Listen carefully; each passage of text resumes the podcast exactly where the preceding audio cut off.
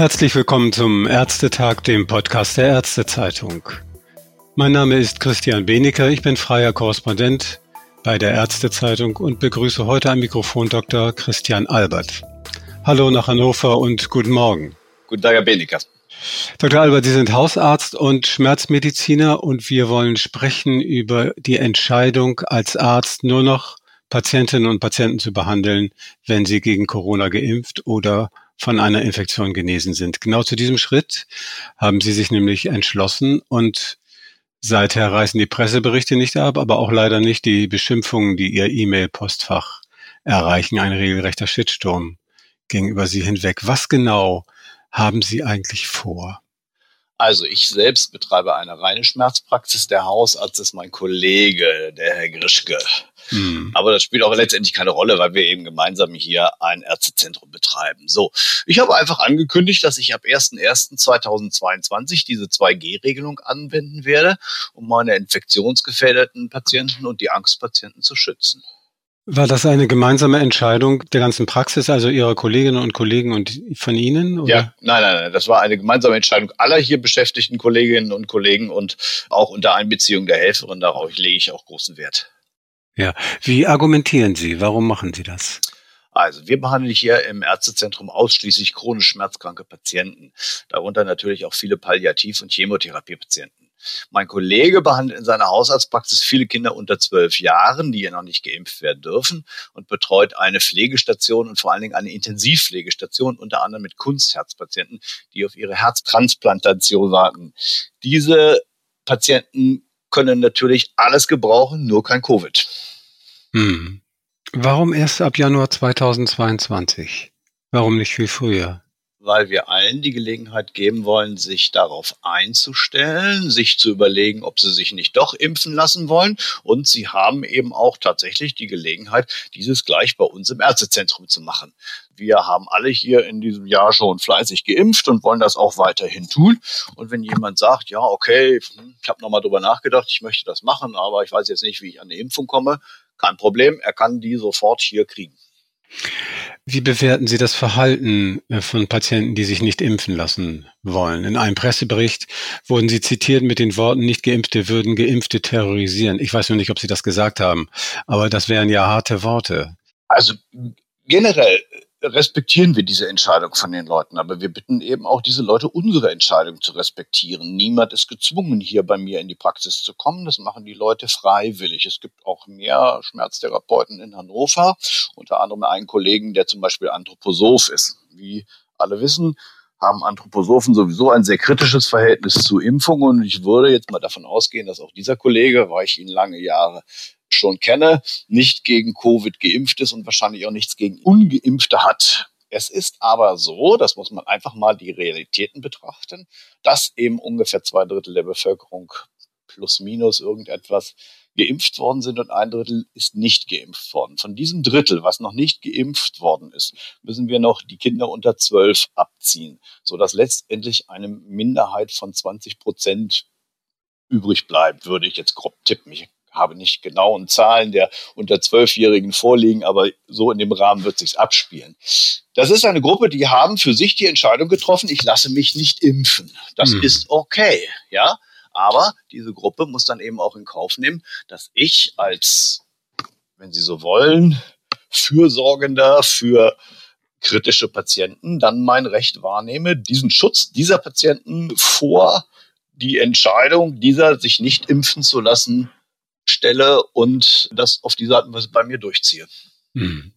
Das sehen ja viele Patienten offenbar anders. Nein, Patienten Nein? sehen das überhaupt nicht anders.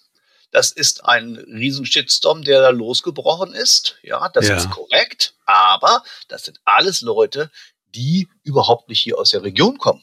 Ich habe massenhaft Mails bekommen von irgendwelchen aus Berlin, aus Mülheim, aus Köln, aus München und vor allen Dingen auch mal eine Zeit lang, die haben sich jetzt irgendwie wieder abgemeldet, bekam ich täglich circa 20 Mails aus den Niederlanden, die ich teilweise noch nicht mal lesen konnte, weil ich das Niederländisch nicht mächtig bin. Das mhm. heißt also mit anderen Worten, es sind Patienten, die überhaupt nicht im entferntesten nur daran denken, zu mir zu kommen. Das Echo bei meinen Patienten war hervorragend, ja. Mhm Die Bestandspatienten haben allesamt gesagt, das ist eine sehr gute Entscheidung. Vielen Dank, Herr Dr. Albert. Wir fühlen uns bei Ihnen wohl. Und interessanterweise, das hätte ich persönlich selber gar nicht erwartet, ist es so, dass wir in letzter Zeit eine Anmeldungswelle von Patienten haben. Man darf immer nicht vergessen, diejenigen, die laut schreien, repräsentieren nicht unbedingt die Mehrheit der Bevölkerung. Hm. Haben Sie nicht auch vielleicht irgendein Verständnis, nicht jetzt für die Unverschämtheiten eines Shitstorms, das meine ich nicht, aber sondern für die Verunsicherung vieler Patientinnen und Patienten beim Thema Impfung? Haben wir vielleicht zu wenig aufgeklärt? Das mag sein, dass zu wenig aufgeklärt worden ist. Von uns definitiv nicht. Wir geben ja auch jedem den Raum, hier ein Aufklärungsgespräch nochmal zu führen. Aber ich weiß nicht, ob Sie jemals mit eingefleischten Impfgegnern gesprochen haben. Der Effekt ist ungefähr so, als würden Sie mit Ihrem Garagentor reden. Wie erklären Sie sich die Wut von Shitstorm-Schreibern? Darf ich dazu Herrn Gauck zitieren? Aber ja. Wir konnten heute früh in der Zeitung lesen, ja, dass Herr Gauck folgendes Zitat gesagt hat. Bei einer Tagung für Lehrer in Rostock sagte er, dass es schrecklich sei, dass wir in einem Land leben, in dem nicht nur Bildungswillige leben, sondern auch hinreichende Zahlen von Bekloppten. Originalzitat Gauck, unser früherer mm. Bundespräsident. Mm. mm. Nicht von mir. Wie gehen Sie in praxisintern jetzt mit so einem Shitstorm um? Mit diesen Beschimpfungen? Ganz einfach. Rechte Maustaste, Junkmail, Absender sperren, linke Maustaste. Macht den, verunsichert Sie das nicht oder Ihre Kollegen und Kolleginnen? Nein, in keiner Weise. Mm. Wenn man eine Meinung hat, muss man auch dazu stehen. Das habe ich schon in meiner Schule gelernt. Wenn Sie Politiker wären, für welche Regelungen beim Impfen würden Sie sich einsetzen, beziehungsweise für welchen Umgang mit den nicht geimpften Bürgerinnen und Bürgern? Also es ist ja so, dass im Augenblick ganz viele Kampagnen laufen. In dieser Woche ist auch nochmal so eine extra Impfkampagne angelaufen, wo eben in Einkaufszentren geimpft wird, wo der Impfbus fährt, die Impfbahn, was ich nicht alles gehört habe, wo Leute zur Belohnung, dass sie sich impfen lassen, eine Bratwurst bekommen und ich weiß nicht was alles. Ja, also das ist prinzipiell schon mal gut. Hm.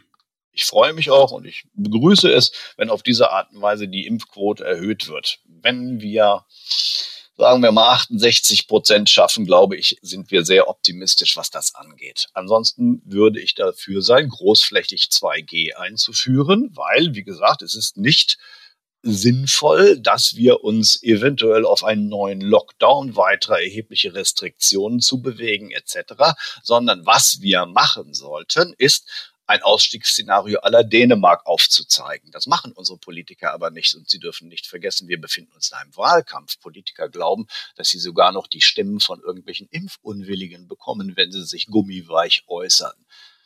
Sie haben vielleicht gestern selber auch das Triell gesehen zwischen Laschet, Scholz und Baerbock.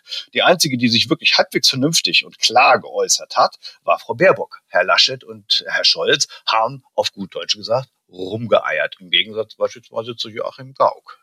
Wir sprechen von einer Impfpflicht. Nein, ich spreche nicht von einer Impfpflicht, sondern ich spreche von großflächig 2G. Ich sage Ihnen hm. nochmal, ich respektiere es, wenn einer sich nicht impfen lassen möchte. Das ist okay. Dann schwimmt er aber eben gegen den Strom. Und wenn ich gegen den Strom schwimme, dann muss ich auch akzeptieren, dass ich gelegentlich eine Welle ins Gesicht kriege. Das heißt im Klartext, dass ich akzeptieren muss, dass ich eben bestimmte Dinge nicht kann.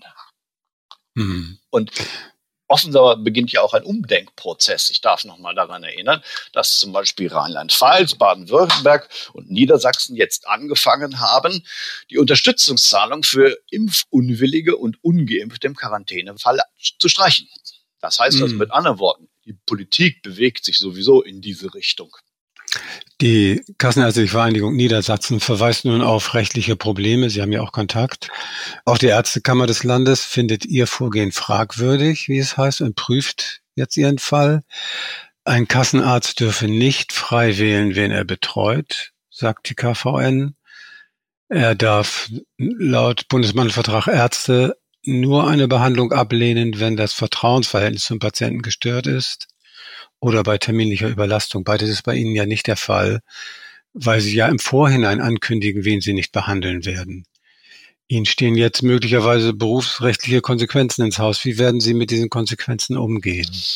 Also von der Ärztekammer selbst habe ich noch gar nichts gehört. Ich habe nur mhm. ein kleines Schreiben von der KVN bekommen, in dem sie mich um Stellungnahme bitten. Das können, mehr können sie auch im Augenblick gar nicht tun vor dem 01.01.2022. Bevor ich das nämlich nicht einmal umsetze, haben sie überhaupt keine rechtliche Handhabe.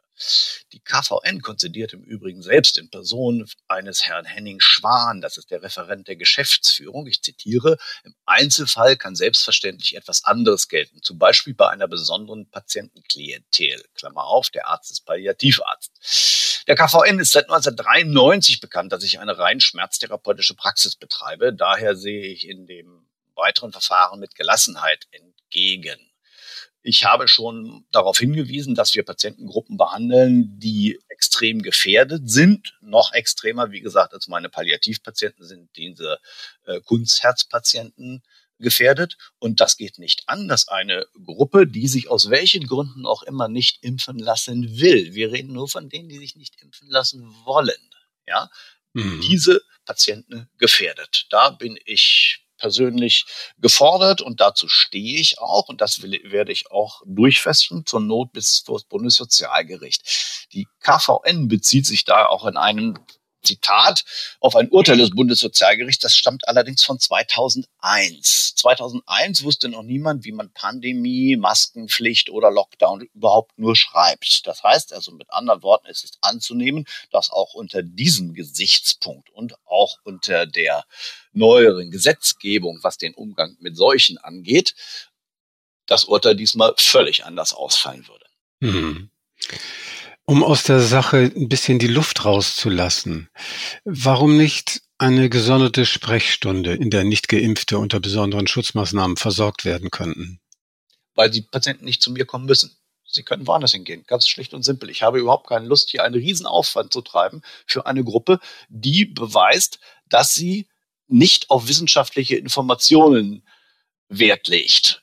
Das ist mhm. so ein bisschen ähnlich wie bei der Klimapolitik. Da sind alle sich einig, wir müssen auf die Wissenschaftler hören. Da wird Greta Thunberg hochgejubelt etc. Und deren Kernaussage ist, Leute, hört auf die Wissenschaft. Das kann ich auch den Ungeimpften nur sagen. Bitte Leute, hört auf die Wissenschaft. Das sind Leute, die das aber negieren, die in ihrer eigenen Blase leben. Wie gesagt, die können sich gerne Ärzte suchen, die selber gegen das Impfen sind. Solche Ärzte soll es ja angeblich geben, ja dann können Sie da hingehen und das tun. Warum sollte ich einen Aufwand betreiben für solch eine Patientengruppe?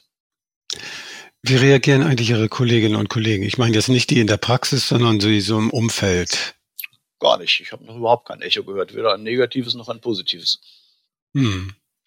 Sie sagen, es sei nur bisher zwei oder drei äh, und dazu einsichtige Patienten gewesen, sagen Sie. Korrekt. Die das Problem aufwarfen sozusagen. Das sind ja wenige und die Ansteckungsgefahr ist dadurch vielleicht auch gar nicht so groß. Hat sich damit der Aufwand und der ganze Ärger eigentlich gelohnt? In der Tat. Irgendwer muss ja mal ein Zeichen setzen. Und ich weiß nicht, ob es so bleibt. Wir stehen, Sie müssen ja bedenken, wir stehen vor der vierten Welle, beziehungsweise sie hat eigentlich schon begonnen. Und alle die sich ernsthaft damit beschäftigen, Herr Wieler, Herr Drosten und ich weiß nicht wer, sagen einen bösen Herbst und Winter voraus. Und ich habe keine Lust, wie unsere Politiker, hinter den Ergebnissen herzulaufen. Ich persönlich habe in der Schmerztherapie gelernt, dass antizipatives Arbeiten das Sinnvollste ist. Und das beabsichtige ich auch tatsächlich zu tun. Hm. Ja, ich frage Sie das, weil hinter dem was Sie in Ihrer Praxis erleben, vielleicht auch noch, sich noch eine weitere Frage verbirgt, die viele Ihrer Kolleginnen und Kollegen beschäftigt, nämlich diese, was muss ich mir von meinen Patientinnen und Patienten eigentlich gefallen lassen und was nicht mehr? Das ist gut, durchaus möglich, ja. Sehen Sie das? Wie gesagt, ich habe von meinen, ich habe von meinen externen Kollegen und Kolleginnen noch überhaupt nichts gehört. Mhm. Es gibt ja auch laut Aussage von äh, des Sprechers der KVN, Herrn Hafke, auch noch weitere Kollegen, die das genauso tun wie ich. Ich, ja, etwa zehn in Niedersachsen, ja. Ja, das ist so der letzte Stand der Dinge von vor 14 Tagen. Ja, so vielleicht sind das in der Zwischenzeit ein paar mehr, keine Ahnung. Die KVN wird ja einen Teufel tun, mir zu sagen, wer das ist. Ich muss mal gucken, ob ich es rauskriege. Ich habe da auch die Kollegen, denen ich sowieso Arztbriefe schreibe und wir schreiben sehr viele und sehr fleißig Arztbriefe gebeten, falls sie irgendjemanden kennen, dass derjenige sich doch dabei mal bei mir melden solle. Das fände ich auch schon ganz interessant, wenn wir unseren Standpunkt vor allen Dingen gegenüber der KVN diesbezüglich mal abstimmen würden. Was raten Sie Kolleginnen und Kollegen, die, die auch so ihre Zweifel haben, ob sie ungeimpfte Patienten behandeln sollen? Sie sollen es genauso machen wie ich. Das Angebot machen und sagen, ab einem bestimmten Stichtag, bei uns ist das eben der 1.1.2022, behandeln wir sie nur noch dann, wenn sie tatsächlich geimpft sind. Dr. Albert, also das waren meine Fragen. Vielen Dank für die Einblicke in Ihre Entscheidungen. Darf ich noch einen letzten Satz machen? Ich möchte ja. nämlich ganz gerne, ehrlich gesagt, noch auf das Grundgesetz verweisen, Artikel 2. Ja, wir haben ja auch ein Grundgesetz und dieser Artikel 2 sagt, jeder hat das Recht auf Leben und körperliche Unversehrtheit. Nicht nur Impfunwillige haben das Recht auf freie Meinungsäußerung, sondern andere haben eben auch das Recht auf Unversehrtheit. Das steht im Grundgesetz. Und mit anderen Worten, das, was ich tue, ich verhalte mich grundgesetzkonform. Ob das die Impfunwilligen tun, da habe ich so meine Zweifel. Okay, Dr. Albert, vielen Dank für die Einblicke in Ihre Entscheidung mit diesem aufgeladenen Thema. Es wird uns ja so schnell nicht verlassen. Vielen Dank, dass Sie zu Gast waren im Podcast der Ärztezeitung. Äh, wir wünschen weiterhin eine gute Hand und sagen Tschüss und auf Wiedersehen nach Hannover. Gern geschehen, auf Wiedersehen zu Ihnen. Thank you.